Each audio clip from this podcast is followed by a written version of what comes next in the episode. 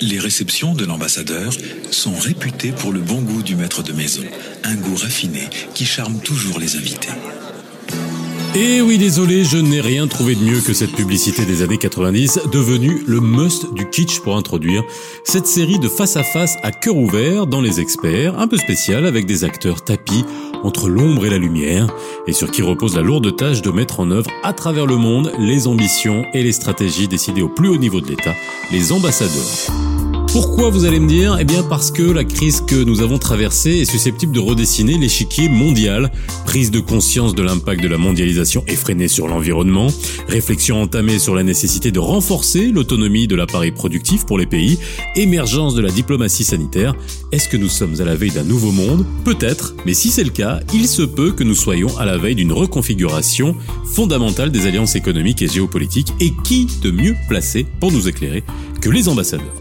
Pour le premier numéro de cette série, je vous propose d'écouter mon entretien avec Youssef Amrani, ambassadeur du Maroc en Afrique du Sud, grand avocat de l'intégrité territoriale du royaume à travers le monde, diplomate infatigable, passionné, globetrotter par défaut ayant bourlingué dans toute l'Amérique du Sud, puisqu'il a été, tenez-vous bien, ambassadeur en Colombie, en Équateur, au Panama, au Chili, au Mexique, au Guatemala, au Salvador, au Honduras, au Costa Rica, au Nicaragua. Rien que ça, rien qu'à énumérer, je suis déjà fatigué. Les experts reviennent sur le web. Le métier d'ambassadeur, de diplomate en général, se joue essentiellement à travers le contact humain, les discussions, les fameux dîners de l'ambassadeur. Et on vous sait très proche de vos équipes, Youssef Amrani. Merci d'être avec moi. Je voudrais tout d'abord, Faisal, te remercier de m'avoir invité à cette émission. Pour un diplomate, j'essaierai d'être le plus direct possible pour apporter un éclairage et partager avec vous la modeste expérience qui a été la mienne en Afrique du Sud. Je vous ne cache pas avoir au début appréhendé le confinement comme une difficulté et même un handicap. Les restrictions de mobilité sont compliquées, surtout lorsqu'on aime l'action et le contact avec les gens. Aujourd'hui, avec le recul, je vous dirais que je n'ai jamais été autant en contact avec mes équipes qu'en cette période de confinement. Je tiens de façon quotidienne des réunions groupées en vidéoconférence pour échanger, produire et partager, et même euh, des documents de travail. J'échange aussi avec euh, mes collègues ambassadeurs, les collègues au ministère des Affaires étrangères et aussi les autorités sud-africaines. Alors justement, l'Afrique du Sud n'a pas été épargnée par le virus, c'est d'ailleurs le pays le plus touché sur le continent, avec 25 euh, 000 cas et plus de 550 décès. Comment s'est passé le quotidien là-bas? Est-ce que la population a respecté le confinement? Il est vrai que le pays enregistre le plus de cas d'infection à l'échelle de notre continent, il y a un véritable enjeu sanitaire qui se trame, mais la vie suit son cours. Quand je sors, par exemple, faire mes courses, j'observe qu'il y a une véritable prise de conscience. Les gens respectent les distensions, sociales, social distancing, et portent leur masque. Mais ce qui m'a le plus frappé et marqué, c'est que vous êtes imbibé de désinfectants dès que vous mettez les pieds dans un magasin ou une pharmacie. Bon alors cette période a été l'occasion pour certains politiques, euh, intellectuels, simples mortels de remettre en question le modèle économique mondial, à savoir la globalisation et la croissance effrénée à tout prix. On parle de relocalisation nationale, régionale, voire continentale. Vous pensez que c'est juste une réaction épidermique et que tout reprendra de plus belle ou bien est-ce que c'est la chronique d'un bouleversement annoncé? Oui, euh, inévitablement la mondialisation sera remise en cause d'éminents économistes ont produit des réflexions très approfondies à ce sujet et j'en partage un certain nombre. À mon sens, ce qui est important, c'est qu'il faut veiller à ce que le monde de demain ne soit pas pire que celui d'aujourd'hui. Il est difficile de prévoir l'ampleur de l'impact de la crise au niveau des pays africains. C'est vrai, tu me diras que le nombre de cas détectés est relativement faible, mais cela est dû essentiellement au manque de capacité de dépistage, mais c'est surtout sur le plan économique que la pression se fera sentir. Les modes de consommation vont vraisemblablement changer. Nous entrons dans un monde où le numérique et le digital vont jouer un rôle fondamental. D'immenses transformations verront probablement le jour dans les différents secteurs d'activité. Là aussi, beaucoup d'interrogations. Sommes-nous en train de sortir d'une économie industrielle et entrer dans une économie de services? L'économie sera-t-elle humanisée et sans croissance? Quoi qu'il en soit, le défi le plus important pour les pays émergents reste d'ordre financier. Si On ne prépare pas l'avenir, on se heurtera à un mur. D'autant plus que les transferts et les flux financiers vont nécessairement baisser. En tout état de cause, les pulsions de vie de la société internationale n'ont jamais été aussi fortes pour porter l'élan d'un avenir meilleur les interrogations et les incertitudes restent pleines et entières. On le sait, c'est en période de crise que l'on reconnaît ses vrais amis et ses partenaires. Euh, le Maroc a réintégré l'Union africaine et on se souvient tous de l'émotion historique du souverain lors de cette réintégration. Mais est-ce que vous ne trouvez pas que cette crise a dévoilé une fois de plus la désunion africaine? Il n'y a pas de désunion africaine et que pourrions-nous dire de la désunion européenne? Je pose une simple question. Et en bon diplomate, si vous posez une simple question, c'est que vous allez y répondre tout aussi simplement. Le Maroc, en tout cas, a toujours privilégié le dialogue, l'appropriation commune et la concertation dans l'ensemble de ses démarches partenariales, et ce, à plus forte raison en Afrique. Le temps aujourd'hui, et tu conviendras avec moi Faisal, est à l'action. Le continent ne doit pas dévier de sa perspective d'émergence il y a les aspirations du jeunesse africaine qu'il faut honorer et plus globalement des ambitions continentales qu'il faudra concrétiser. L'Afrique a besoin de politiques volontaristes, d'une vision pragmatique et d'engagement responsable. Le leadership de Sa Majesté le Roi réunit l'ensemble de ces paramètres et traduit dans son essence le message d'une Afrique qui se fait confiance, d'une Afrique qui avance et d'une Afrique qui se développe.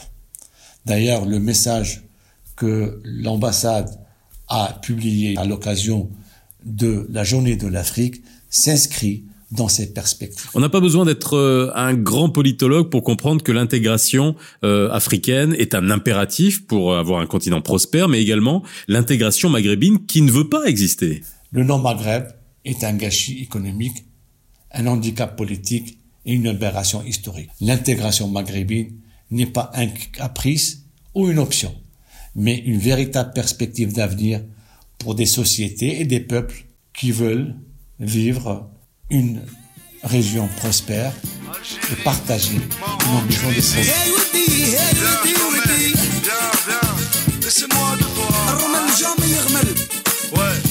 JSK, Maghreb United, Algérie, Maroc, Tunisie réunifiée, Maghreb United, partir loin pour fuir les problèmes qu'on a dans la tête. Mec, Maghreb United, Farid Williams au clavier, Rachid le Toulousain au... Ensuite, l'Afrique est un élan de cœur et une identité partagée. Le continent ne peut pas être un fardeau, mais bien au contraire une richesse. Son ambition ne doit pas être entravée par des visions, mais au contraire nourri par la solidarité. Et dans ce cadre-là, l'Union africaine doit devenir cet espace qui fédère les ambitions et met en cohérence les stratégies. Son rôle est donc capital dans l'expression d'une vision continentale en rupture avec les imperfections du passé. Mais ce vœu pieux de coopération, euh, de collaboration, il faut bien qu'à un moment donné, euh, ça se concrétise par du business. Je voudrais vous signaler que, que pas plus tard que cette semaine, un grand groupe sud-africain a procédé à un investissement de l'ordre de 50 millions de dollars pour une participation capitale d'une grande entreprise marocaine, renforçant ainsi une euh, relation sud-sud créatrice d'emplois et de richesses. Il faut alors changer de paradigme, retrousser les manches et s'attaquer à nos fragilités pour construire l'avenir africain auquel nous aspirons tous. Alors parlons de, de votre rôle en tant qu'ambassadeur et par extension de la diplomatie marocaine. Elle avait déjà fait l'objet d'une véritable remise en question il y a quelques années et on peut se demander s'il y aura une autre remise en question après la crise. Quel a été son rôle pendant la crise? Y a-t-il eu une exception marocaine? L'exception marocaine est d'abord et avant tout celle du leadership de Sa Majesté le Roi, Mohamed VI, qui a privilégié l'humain à toute haute considération. Le Maroc a été, dès les premières heures, au cœur d'une action proactive, ne laissant aucun espace à l'attentisme ou au mimétisme. Dans cette euh, équation renouvelée, le diplomate a un rôle central et prépondérant à jouer. Il doit pouvoir contenir les forces centrifuges d'un monde qui plonge dans l'inquiétude. Il doit pouvoir fédérer les États autour d'actions concertées et constructives.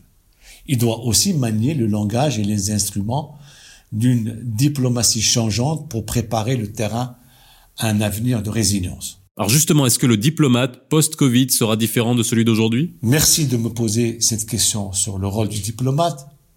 Je voudrais uniquement dire trois choses. D'abord, ce, ce, diplomate marocain performe dans trois champs d'action principaux.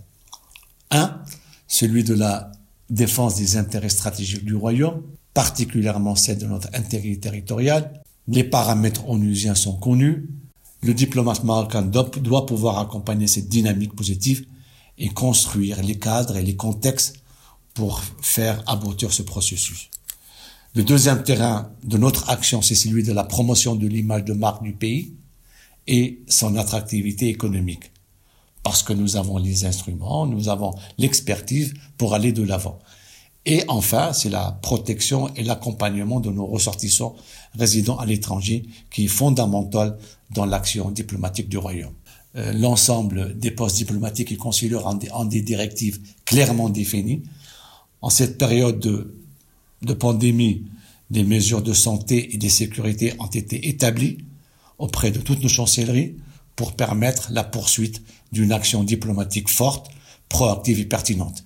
Dès le 1er juin, la quasi-totalité du département des affaires étrangères reprendra son activité normale, car le temps presse aujourd'hui. L'effort actuel est de mettre en cohérence l'ensemble des éléments qui font de notre, qui font notre force pour mieux dépasser les imperfections et les difficultés qu'on a pu rencontrer. L'image d'un Maroc qui réussit est en train de se propager à travers le monde. Il s'agira donc pour nous de confirmer et d'approfondir cette tendance positive. C'est là un des rôles fondamentaux de la diplomatie marocaine. Le Maroc est au rendez-vous de l'histoire et aura tout naturellement des perspectives nouvelles. Sur l'échiquier euh, international, nous jouissons d'une image forte, notre crédibilité est certaine et la pertinence de nos actions euh, est toujours saluée partout en Afrique, en Europe, en Amérique latine et ailleurs. Nous avons une légitimité importante en ce qui concerne des thématiques structurantes et très transversales. Nous avons été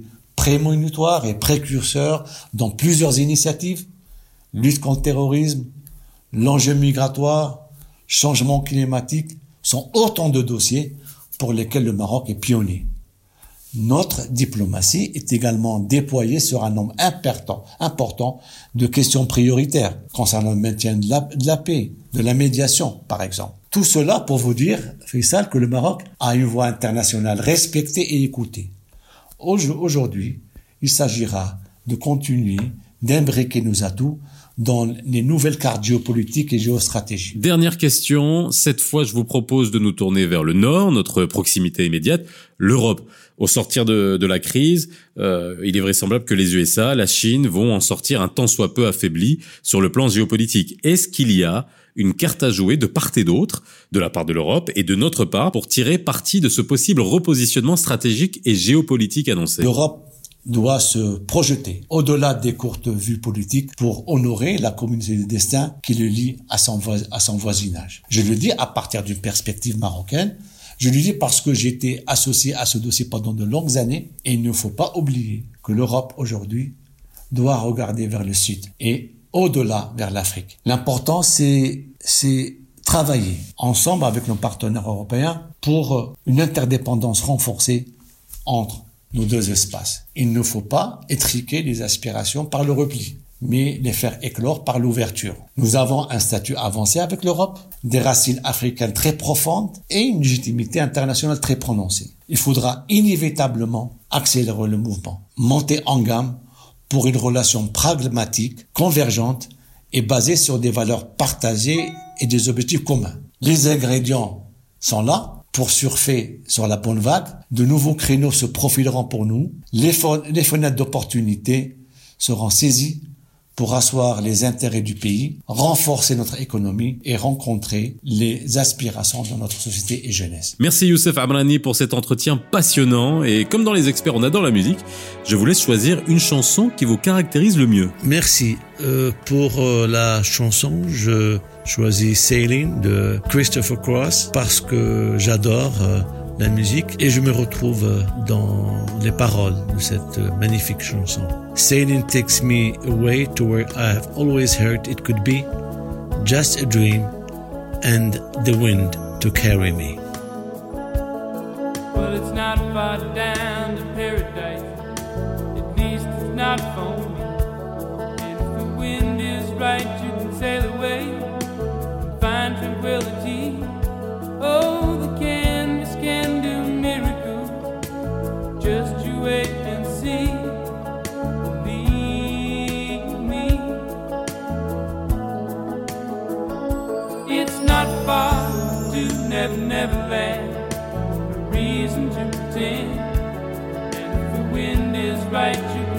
joy of innocence again. Oh, the candles can do miracles. Just you.